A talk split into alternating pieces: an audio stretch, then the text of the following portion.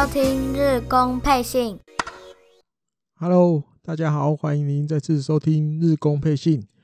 诶，时间来到了大概要一月下旬了哦，所以这阵子的新闻其实大部分都围绕在，比如说选手如何准备春训，或者他准备了什么要来迎接春训。另外就是一些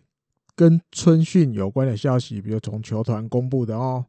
那接下来今天的节目里面，大致上就是这类型的新闻会比较多。好，那我们一开始就先来几则跟选手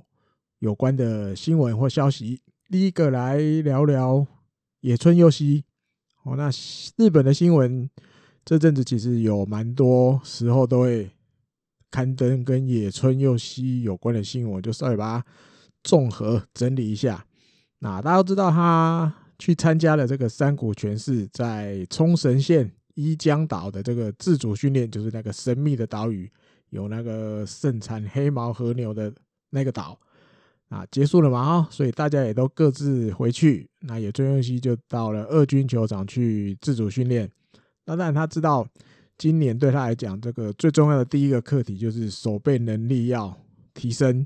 所以他也等于脑筋动到了。他所习惯用的这个手套上面，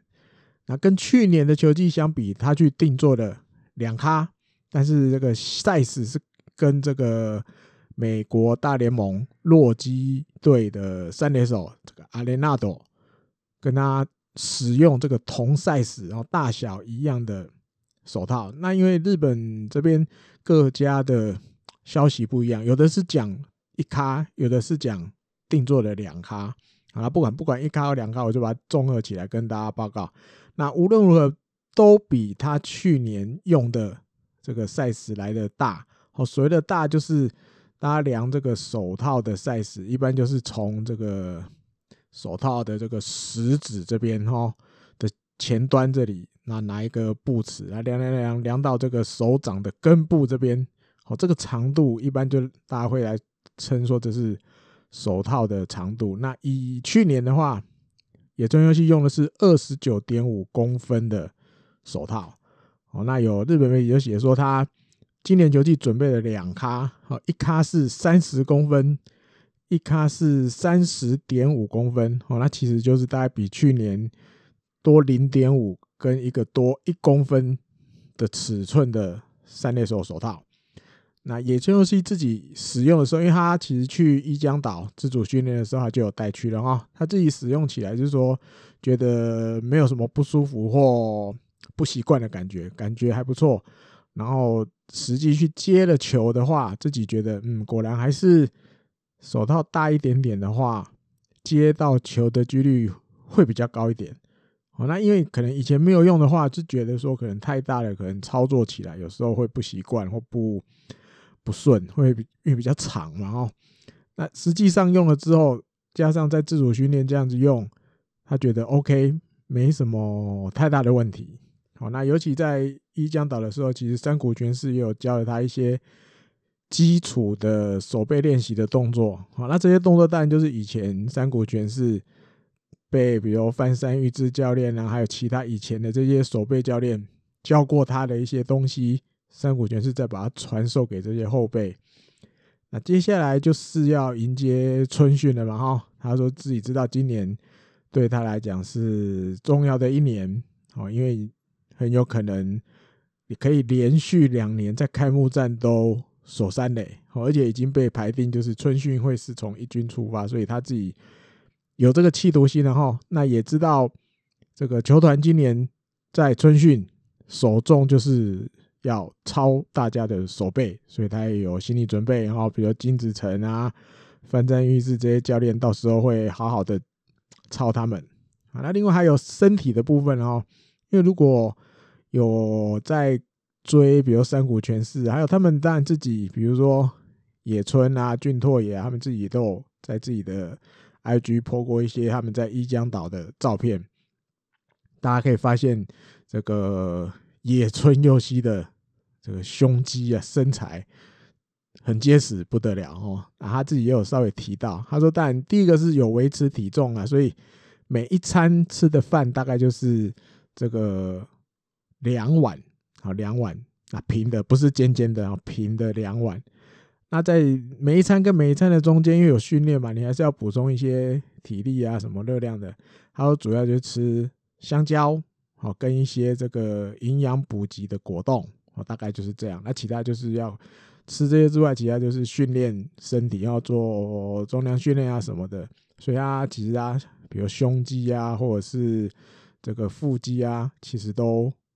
维持的不错。我从照片，我记得一看都有吓到。然后年纪轻轻的维持身材很壮，很结实。好，再来下一个，这个跟秋吉亮有关的啊。刚前面也最后期感觉都好像比较。啊，就是要把自己练壮啊，对不对？吃多一点，不要吃但维持一个量，吃多一点，什么什么的。秋吉亮有一点点啊相反啊，但他也是到了这个二军球场在自主训练哈。那但今年对对他来讲，最重要就是要把守护神的位置拿回来哦，而且要好好的、很称职的做这个守护神。那他在休赛季的时候。他做的跟大家稍微不一样，他休赛季的时候减肥啊，减肥。目前呢，已经比去年球季结束的时候减了五公斤。去年球季结束的时候，他说大约是八十八，现在减了五公斤，所以大概八十三公斤。那为什么想要减肥？他就这样讲，他说去年其实哦有变胖嘛，胖胖胖到八十八，他觉得后来嗯可能。不管是脂肪哦，或者是可能是肌肉，他觉得在他肚子周围这附近的肉啊，感觉有时候在他对他投球的时候来说，有一点点日文叫夹妈哈，有一点点在碍眼，造成一些阻碍，然后不方便投起球来不方便，所以感觉那个球的品质就没有以前比较瘦的时候那么好，然后。大概这两年哦，超过三十岁了，在最近这两年，他自己开始比较明显的觉得，这个因为年龄一年一年增长哦，可能自己体质的变化啊，或者是一些肌肉上的东西的变化哦，导致他嗯投起球来有一点点不见得像以就是不像以前年轻的时候那么顺利，或者那个感觉不太一样。那他第一个想到就是因为他自己知道他自己有比较胖嘛，胖到八十八，所以他最近就哎，不能讲最近休赛季的时候就决定要来减肥。然后因为他这是他人生第一次减肥哦，所以太太这边也其实帮忙很多哈，帮忙照顾这个，比如说吃的东西营养的均衡啊，还有吃的量的调节啊，不要不要再像以前什么都要吃到饱饱的哈，因为他说他以前就是习惯吃饭啊就吃到饱饱的。好，那现就是开始减重之后没有了，他现在就是吃少一点，好进去控制，不要让自己像以前习惯要吃到饱饱的这样。那一直持续下来，一直持续下来，他觉得哎，好像肚子里也就慢慢习惯了，好不会想说以像以前一样一定要吃到饱。他说现在感觉大概胃大概感觉吃到八分饱的时候，其实就。就好像那种大脑就感觉就有下指令说 OK 吃到这样就好了，我自己好像也习惯了，就已经不会像以前要吃到饱，大概八分饱他就觉得其实这样就 OK 了，其实也没有饿了。好，那另外就是餐跟餐之间的这些，因为有时候会想要吃点什么洋芋片啊这些的，他说其实也都减少，尽量少吃啊，取而代之的就是去做训练哦，或者去跑步啊，自己是希望。再减三公斤啊，减到八十公斤左右，这样目标再减个三公斤。那因为接下来在大概一个礼拜后就要春训了哦，因为春训了就没办法，老婆就可能没办法再顾在旁边，这样继续顾着他这些吃的东西啊什么的，就要交到球团这边去了。那他还有他自己，然后自己要要懂得去克制、去规划这样。他说啊，到时候到了春训的时候，在那边吃的东西自己也会继续。注意这一块，好，当然，因为春训的时候练习量一定会比自主训练的时候还要多，哦，那所以吃的东西他自己也会多去斟酌，然后多去斟，因为吃的量比较多，但虽然目标还有三公斤，但也不能减太多。然后他意思是这样，也不能到减太多，最好就是能维持这个状况。哈，他希望再减个三公斤，体能维持起来，然后到时候春训的时候就会进入热身赛啊什么的，都能维持这个状况。他最后他自己有提到，他说其实瘦了之后。几次的在牛棚练头，感觉蛮不错的哈。然后还有跑起步来也感觉身体比较轻盈。我觉得看了这个新闻，我自己是觉得，嗯嗯，不能讲说吓到，但是觉得这些东西其实我觉得还有蛮多，其实我们球迷比较没办法看到里面。或许我们会觉得，哎，那你在球技中一路胖啊胖啊胖啊胖，难道你自己都不觉得吗？我相信球球员自己、选手自己应该也会知道。我自己在一直一直变胖，好，那大家会想，为什么啊不会从中间就开始克制？为什么一定要要等到休赛季之后？我自己这几天在想，我就觉得会不会其实有时候，或许我们球迷的角度看，会觉得说，哎啊，你自己觉得不顺了，你就可以赶快调整啊？为什么要等到拖拖拖拖到球季后？我在想，会不会其实球员们有时候跟我们球迷想的不一样？哦，你要他在球季中去做一个什么什么的，或许他也不太想要。或他们的一个，比如说一个缺点哦，他们就比较习惯啊，我就干脆哦，今年球季过了，好，休赛季的时候，我再做一个我身体上的一个比较大的改变，好，那再目标再调整到隔一年的二月一号，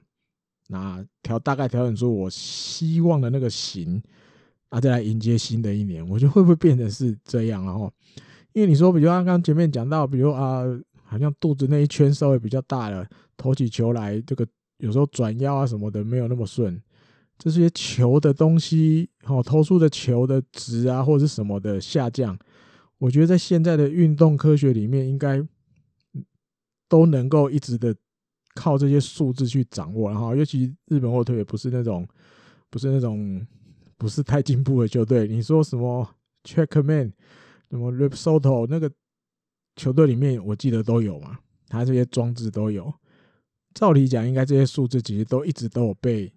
被你要说监控也好，或是被掌握，或是你要的话，你都是查得到了。应该这样讲啊，你想要的时候你就去查得到。那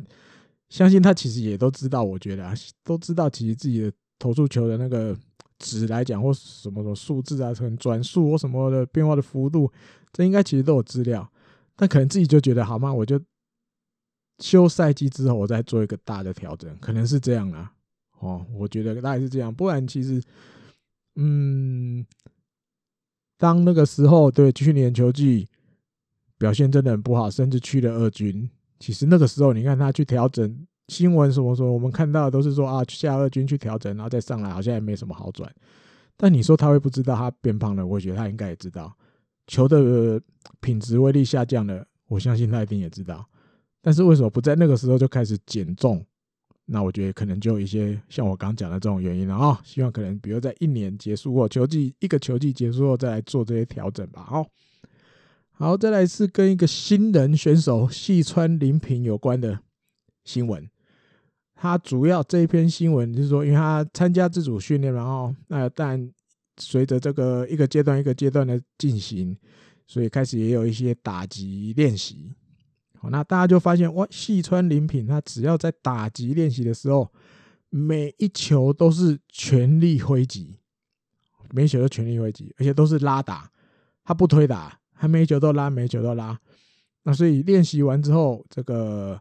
记者朋友们就会就访问他，哦，为什么会这样子？然后你为什么有这个可能习惯或者是坚持这样？他说，第一个全每一球都全力挥击。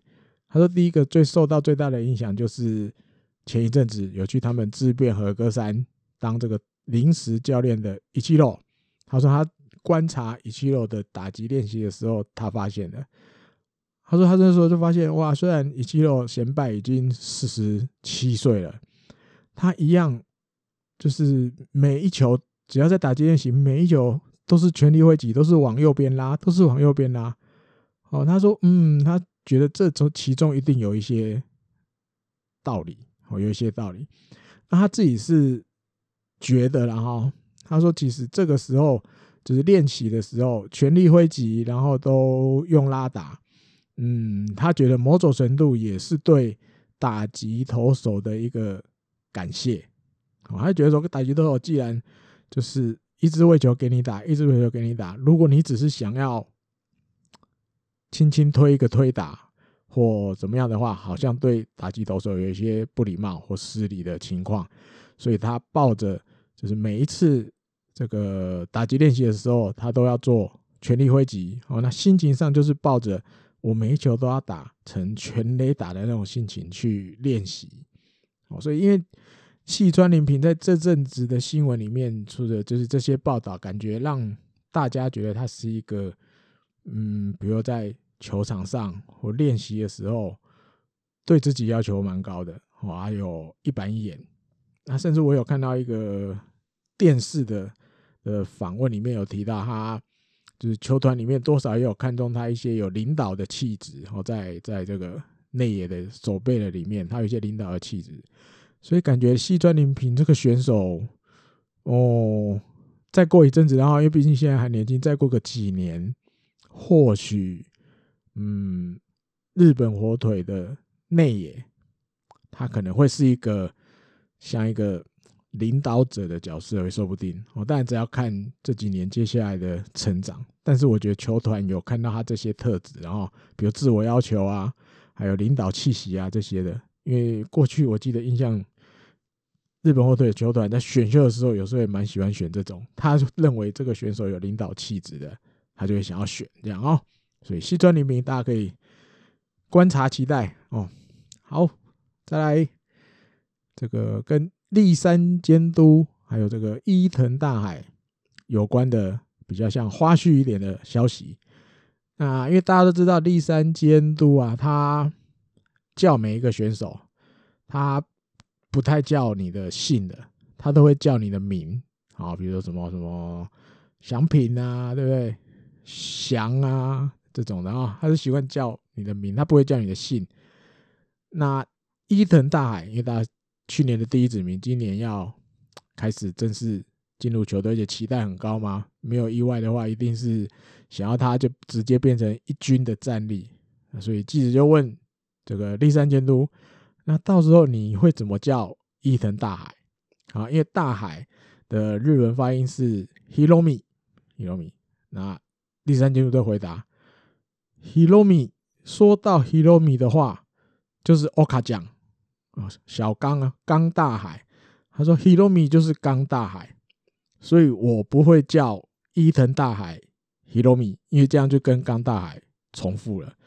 他说：“哎，那叫什么？记记得问那叫什么？”他说：“我想一下，那就叫叫他 Hiro，叫他 Hiro 就好了。”哦，那一那但记者也你要记者又跑返回去另外一个场合的时候去问了伊藤大海。就说：“哎，这个监督到时候决定了，他决定了，到时候他不会叫你 Hiromi，他叫你 Hiro，你有什么感觉？”那伊藤大海就说：“哇，感觉蛮高兴的哈，因为感觉叫 Hiro 这个感觉上，我跟监督之间的距离又更近了一点点哦，比较 Hiromi 感觉又更亲近了一点点，感觉又更熟了一点，你才会直接叫我 Hiro 这样子。”所以这个新闻我觉得蛮有趣的哈，是大家知道立山监记者们都知道立山监督的习惯，那自己怎么样？记者我觉得他自己很清楚了，因为强蹦了嘛。Hiromi 大海都是大海，刚大海伊藤大海，虽然刚大海已经不在日本火腿了，但是我觉得记者就厉害，他就是想要去问问看，那到时候立山监督你会怎么叫？一样叫 Hiromi 吗？还是另外取一个什么名字？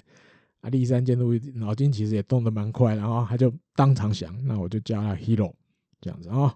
这个可以给大家参考，大家以后就知道啊，立山监督就会叫伊藤大海叫 Hiro。你有时候其实有时候看嘴型还是干嘛的时候，有时候其实也看得出来哦。好，再来下一个新闻，来跟新球场有关的，我这看到的时候有点吓一跳，我自己吓一跳，因为大家知道新球场是要。二零二三年才会开幕开始使用，但是在这个二零二一年的一月二十号左右，就已经公布消息，公布什么消息？他要来招租，招租这些到时候新球场开幕之后的这一些卖饮食饮料的哈，卖食食物啊饮料的这些柜位，他开放招租。哇塞，这个大概几年前，两年前，新球场开幕的两年前，他就已经要开放招租，球场都还没盖完呢哦。它里面大概是这样提的，然后就是一月二十号开始，它这个数字大概是有三十个店面，哦，可能大小不一，然后有的可能三十平方公尺，有的大的可能到八十平方公尺，不一定。那总数大概就是约三十个店铺，他要来开放，希望有兴趣的朋友、有兴趣的业者、餐厅啊什么的，来试试看，然后来报名啊，看有没有就是谈了之后可不可以，就是正式在里面设一个柜位给你。那当然，他不是你来我就收，然后他其实还是有一些限制，好啊，稍微他有提一下，我就简单念一下。他说募集的对象。就是因为现在就是新在盖的这个新球场哦，所以有兴趣在这个新球场设店面的这些餐厅啊、事业者啊，他都欢迎。好，第二个啊，营业的内容是什么？他说第一个就是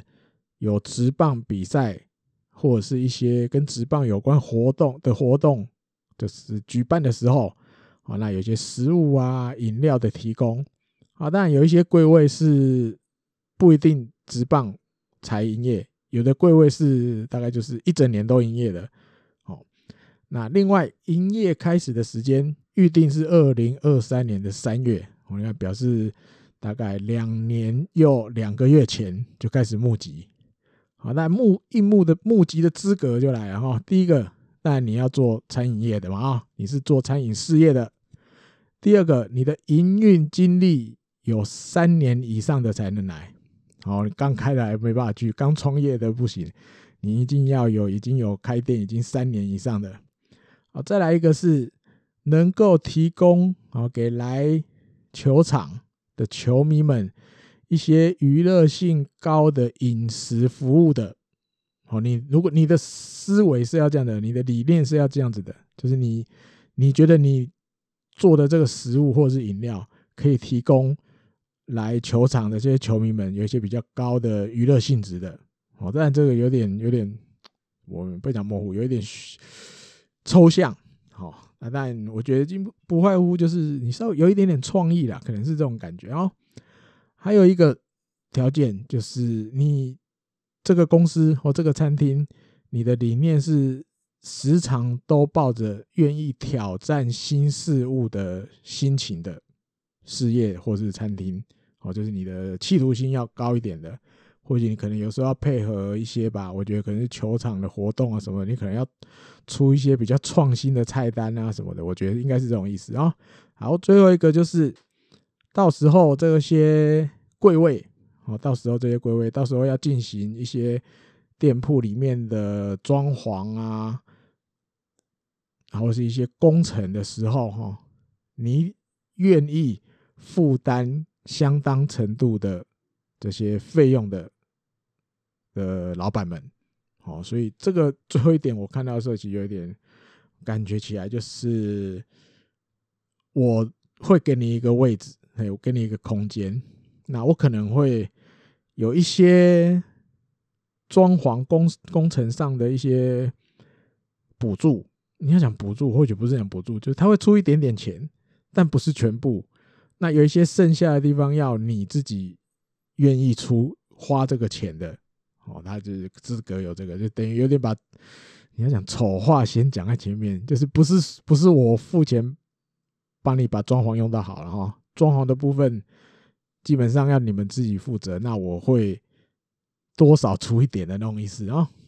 到时候看的话，其实蛮厉害的，两年多前就开始招商这些。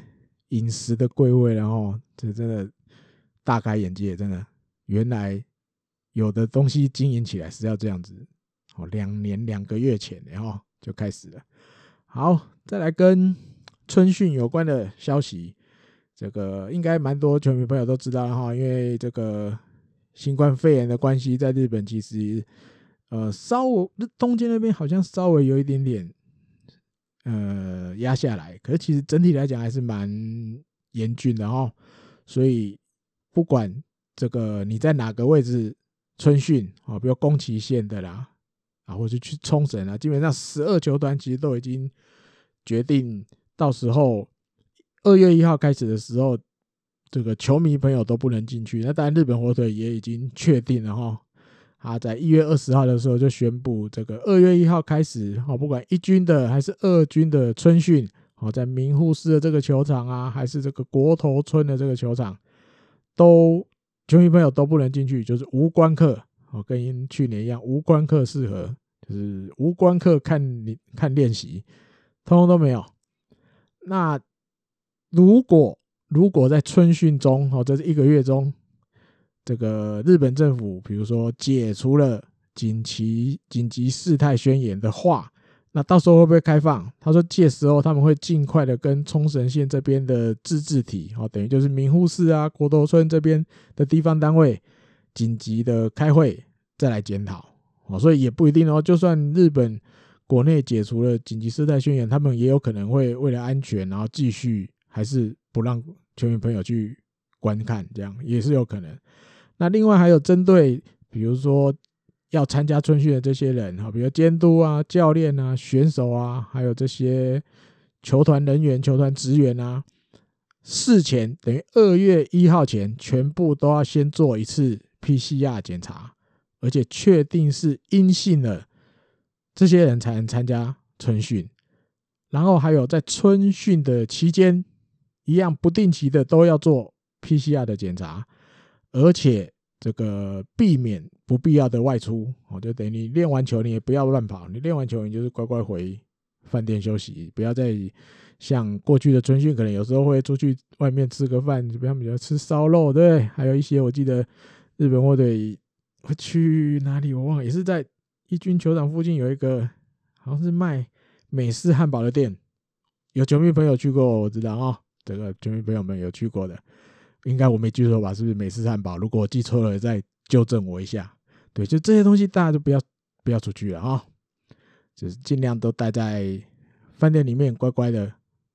然后我看另外还有就是，如果啊，他后面还有一些蛋书，球团给球迷们的蛋书，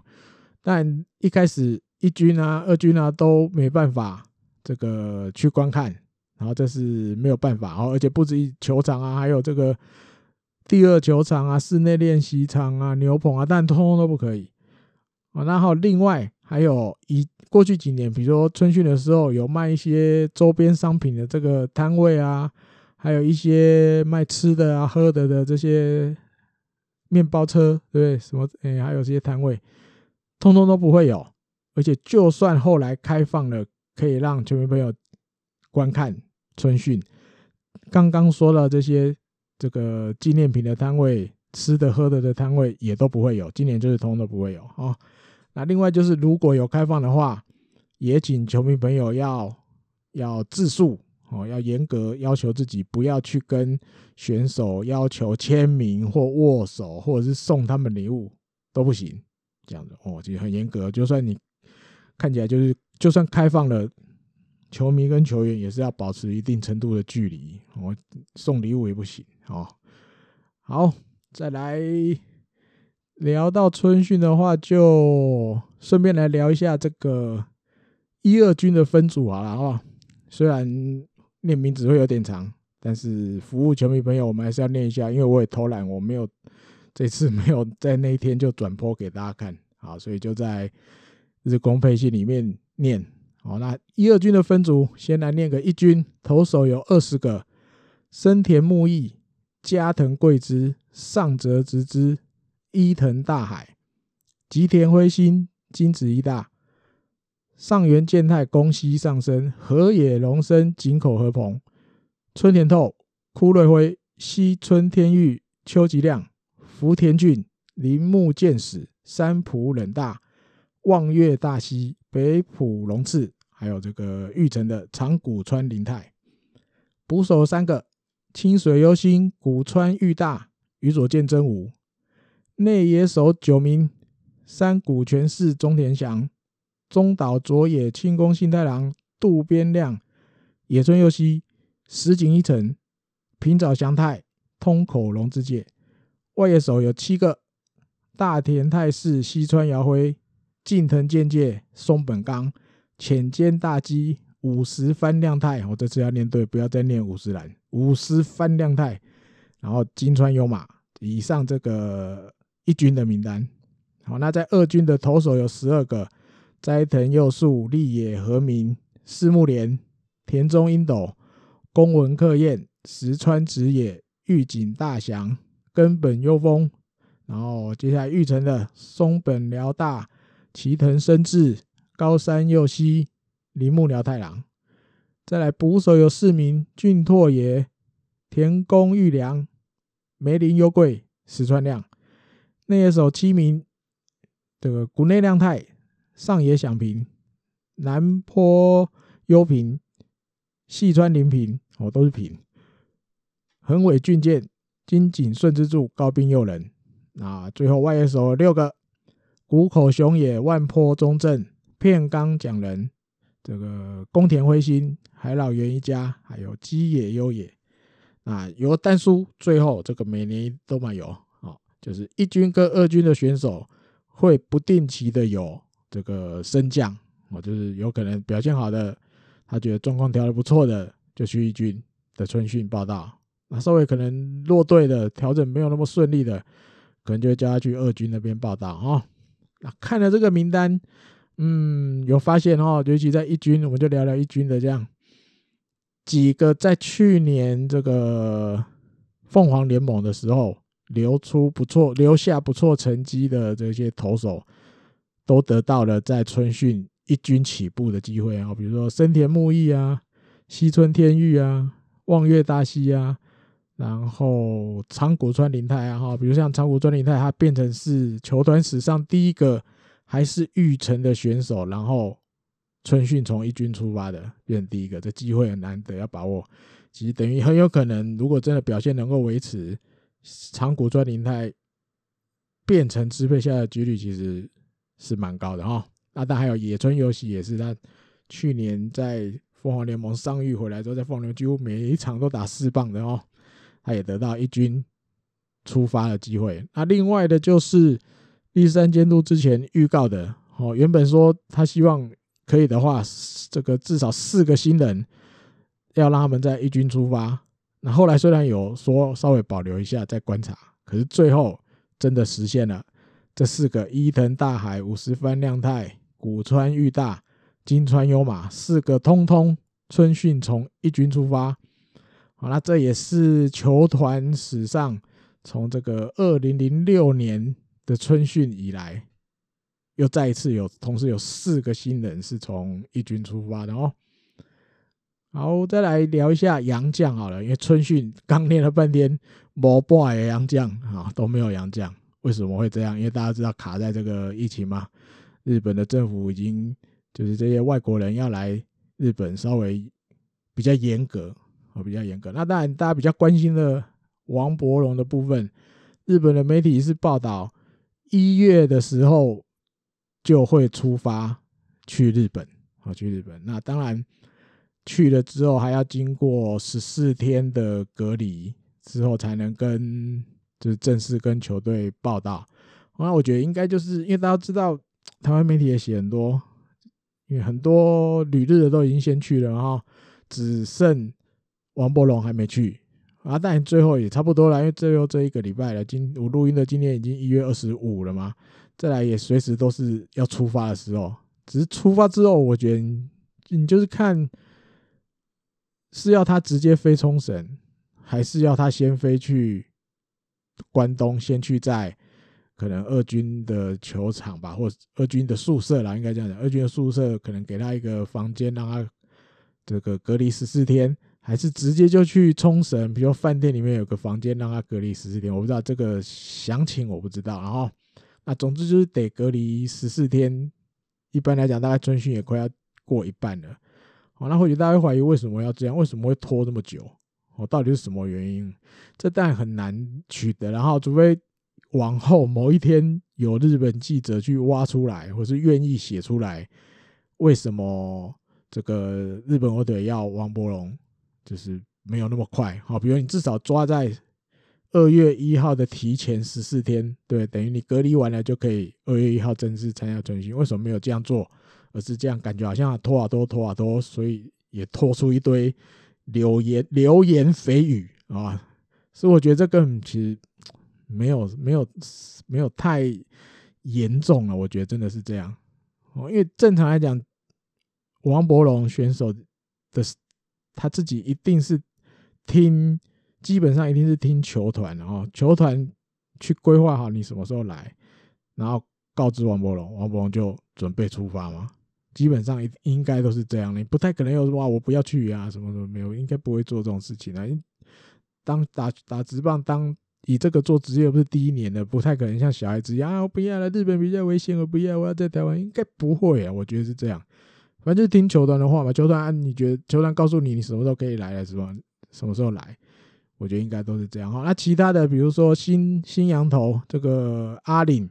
还有这个饶舌。内野手、饶舌炮手，这个 Rodriguez，因为他们都是第一年要来的哈，所以现在变就卡在没有办法发签证，所以一定卡住，而且没有办法不知道什么时候要来能来。另外呢邦黑根还有这个 B 罗哦，那吉川浩剧院是说，他们两个现在都各自的在美国还有这个多米尼加继续自主训练，好，但就是卡在只要。紧急事态宣言解除，然后他们这些可以过来了之后，这个球团就会要求巴耶根跟 B 罗过来，哦，那也已经帮他们准备好，到时候隔离的场所都准备好了，哦，也可以在那边自主训练，这东西他都已经就是球团这边都准备好了。那另外就是日本媒体就稍微整理了这个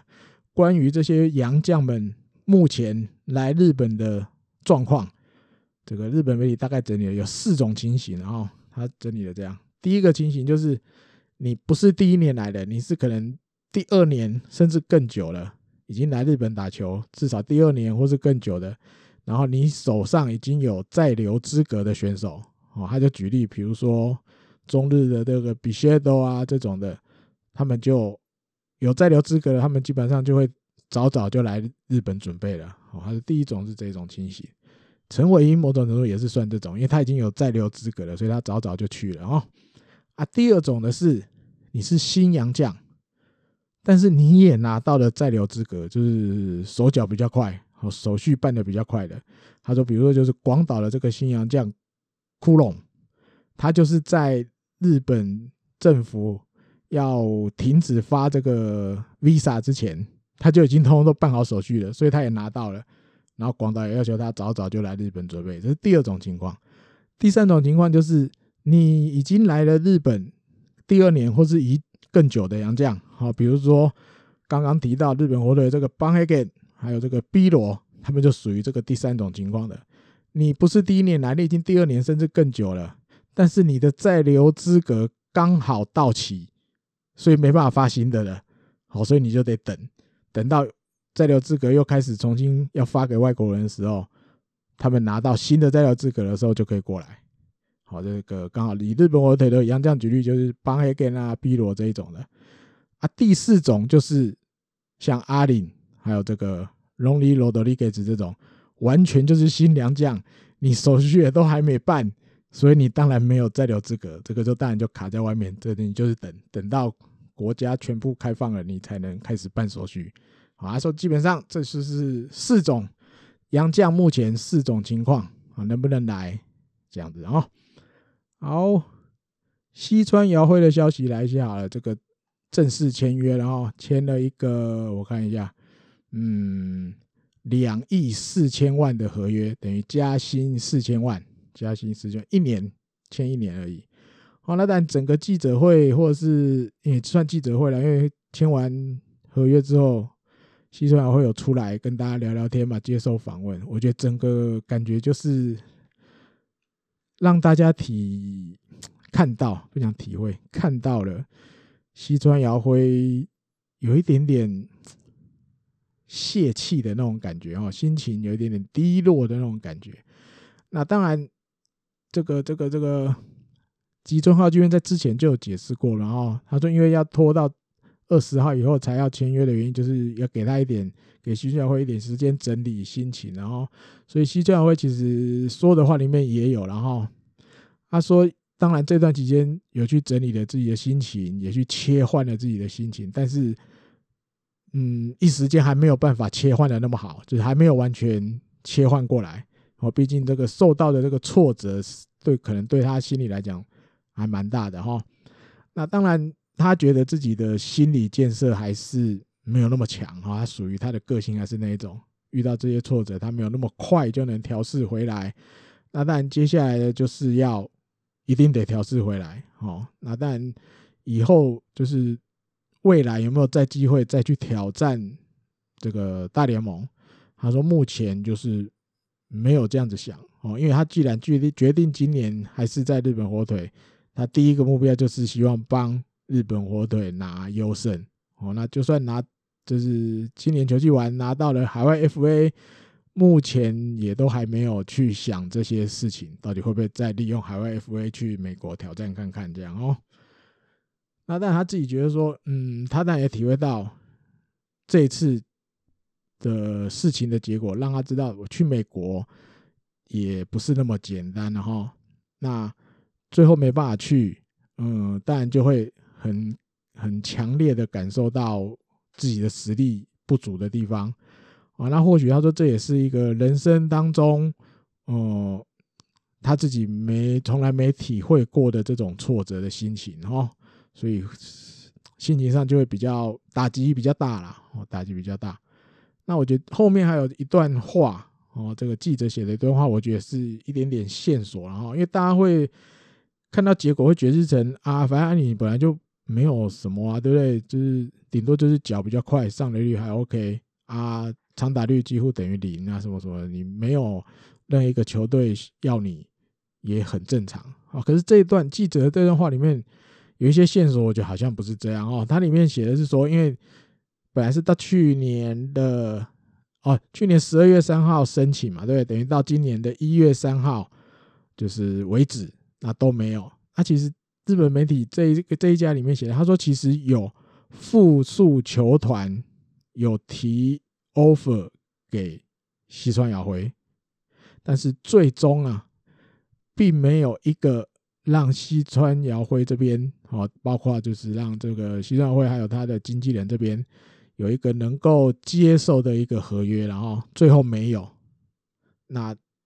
经纪人这边就跟西川遥辉说，既然这样子的话，那我们建议还是我们就留在日本比较好。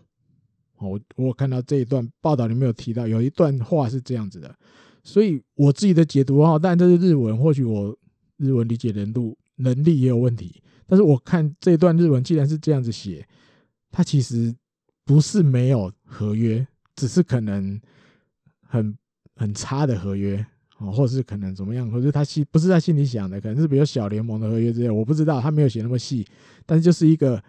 西藏会这一方没有办法接纳的一个合约，没有，最后没有了，所以决定。不去哦，等于决定最后决定入宅就失败嘛。我看的日文的这个这个这个报道是这样哦。那当然就是在决定不去大联盟之后，两天之后，其实西川遥辉就开始恢复他的自主练习。好，那而且他觉得他自己在这一段期间，就是虽然心情低落，但是反而也很集中自己，集中精神在自主练习上。这样子，好，再来最后一个新闻啊，妹妹还有一个，还有一个，最后两个新闻。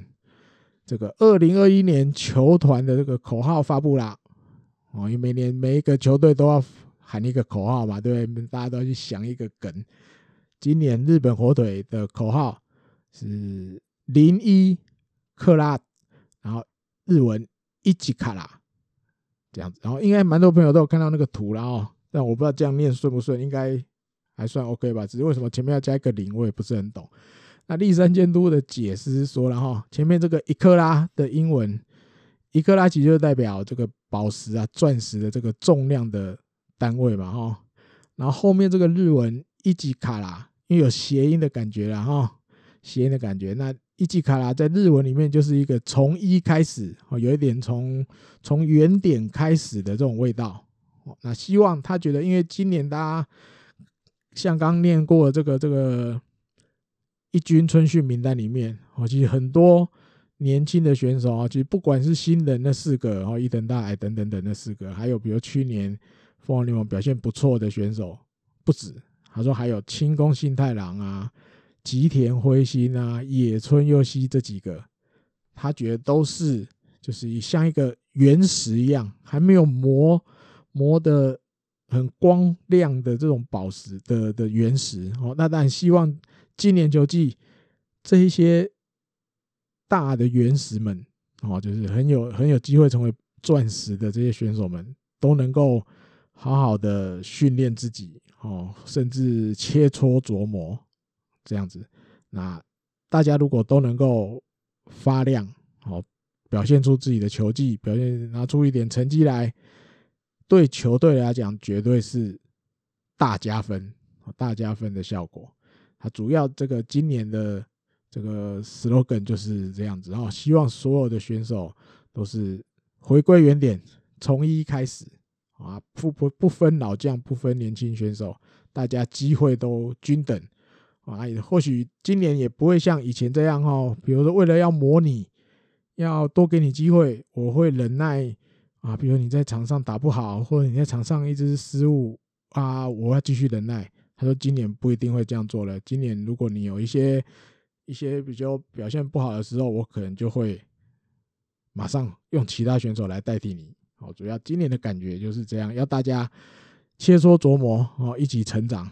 大家从一开始，主要重点在那个一级卡啦。哦。好，来最后一则跟大田泰示有关的哦，因为上个礼拜。对，应该讲全世界的棒球迷嘛，应该吧？哈，汉克阿伦这个离开了我们，哦，八十六岁的年纪，应该汉克阿伦喜欢棒球的朋友们应该多少都听过这个名字，然后因为他跟这个王贞治啊，就是全垒打的竞争什么的，就是本来他是最多嘛，王贞治又追过他之类的，大概是这样。那还有他是最多打点两千两百九十七分。打点的哦，那为什么大田要说大田泰示会跟他有关系？哦，在报道里面就是写，其实大田泰示其实很崇拜、向往的选手，其中之一就是汉克阿伦。为什么？哈，这就要说一点点故事，当做今天最后的的内容哦。他说，其实巨人时期的大田泰示大家都有印象，因为备受期待嘛，对不对？东海大象魔来了。啊，又是身高很高，强打能力也有，所以球团都很期待，直接就给他背五十五号，就是以前松井秀喜的背号，背五十五号。但是因为哇，打打打打了五年，其实也只打了两支全垒打，所以在二零一四年的时候被拔掉了，五十五号被拔掉了，改背四十四号，哦，改背四十四号。那哎、背四十四号其实。厉害的球迷就知道了，汉克阿伦的背号就是四十四号哦。那故事里面就讲了为什么会选这个号码。然后他说，第一个原因就是原正的监督，呃，有稍微提案，哦，他提案给大田泰示说，嗯，你对于背四十四号有没有什么兴趣？哦，他觉得这个汉克阿伦也是四十四号，就是右打的强打者，这个。当年原则的接触又给了这个建议，哦，那大田自己本身他说他其实从以前就是比如利用一些可能看电视，或者是后来网络比较发达看 YouTube，他其实都会去找汉克阿伦的打球的影片来看，哦，所以他一直就有一个，嗯，你提到四十四号想到的选手就是汉克阿伦，他自己头头脑里是这样。因为他觉得汉克阿伦不只是强打能力很强，他是一个跑垒也不错，守备也很好哦，走攻守这个水准水平都很高的选手。他想要成为跟汉克阿伦一样的选手哦。因为大田泰示就这样举例哈，他说其实这个汉克阿伦在他职棒生涯盗垒成功数也有两百四十次那也说明了，其实汉克阿伦不只是只有强大，他的脚程也是不错，然后那手背也不错，就很像万能的选手一样，身而且身体条件也很好，对，所以大田一直都以向往这种样子为为目标，然后想要自己成为这样子的选手为目标。那但后来因为表现还是其实没有很突出，所以最后就是在一个交易之中来到了日本火腿这样子啊。来到日本火腿之后，其实就没有再背四十四号，因为日本火腿给他三十三号嘛哈。啊，到了二零一九年，肯定他的一些成绩给他背这个个位数的五号。那其实这一段，你像从从他打职棒诶零九年一路到二零二零年这么多年。他也终于拿到一个奖项，金手套的奖项，对他也是一个肯定。那当然就是接下来可能，比如今年在打击的成绩上，可以希望再缴出一些更好的成绩，比如拿个拿个奖项之类的，或者是怎么样的哈。所以这个过去这个四十四号，如果我们大家还有印象，其实当年的时候，我们并不会去把。大田泰示被换四十四，从五十五变四十四，去跟汉克阿伦有什么联想？我觉得我至少我当年是这样了哈。那时隔这么多年，哦，看到这个报道才恍然大悟啊！原来那时候被把五十五号选的四十四，不是那种或许某种程度不是那么不好的感觉，是换了一个自己也是很。很喜欢的、很敬仰的选手的背号，那背在自己身上，希望自己能够继续好朝着自己想要成为的那个样子的选手努力，然后有这种感觉。原来是这样，当年不然不然都卡在那个啊，好有点好丢脸，五十五号被拔了，只好背这个四四这样子哦。好，那这一集的节目就跟大家分享到这边了哈。接下来下一个礼拜的节目，差不多就刚好是二月一号左右了哈，春训就要如火如荼的展开，到时候再有什么春训相关的消息，再跟大家来分享。好，那今天就到这边，拜拜。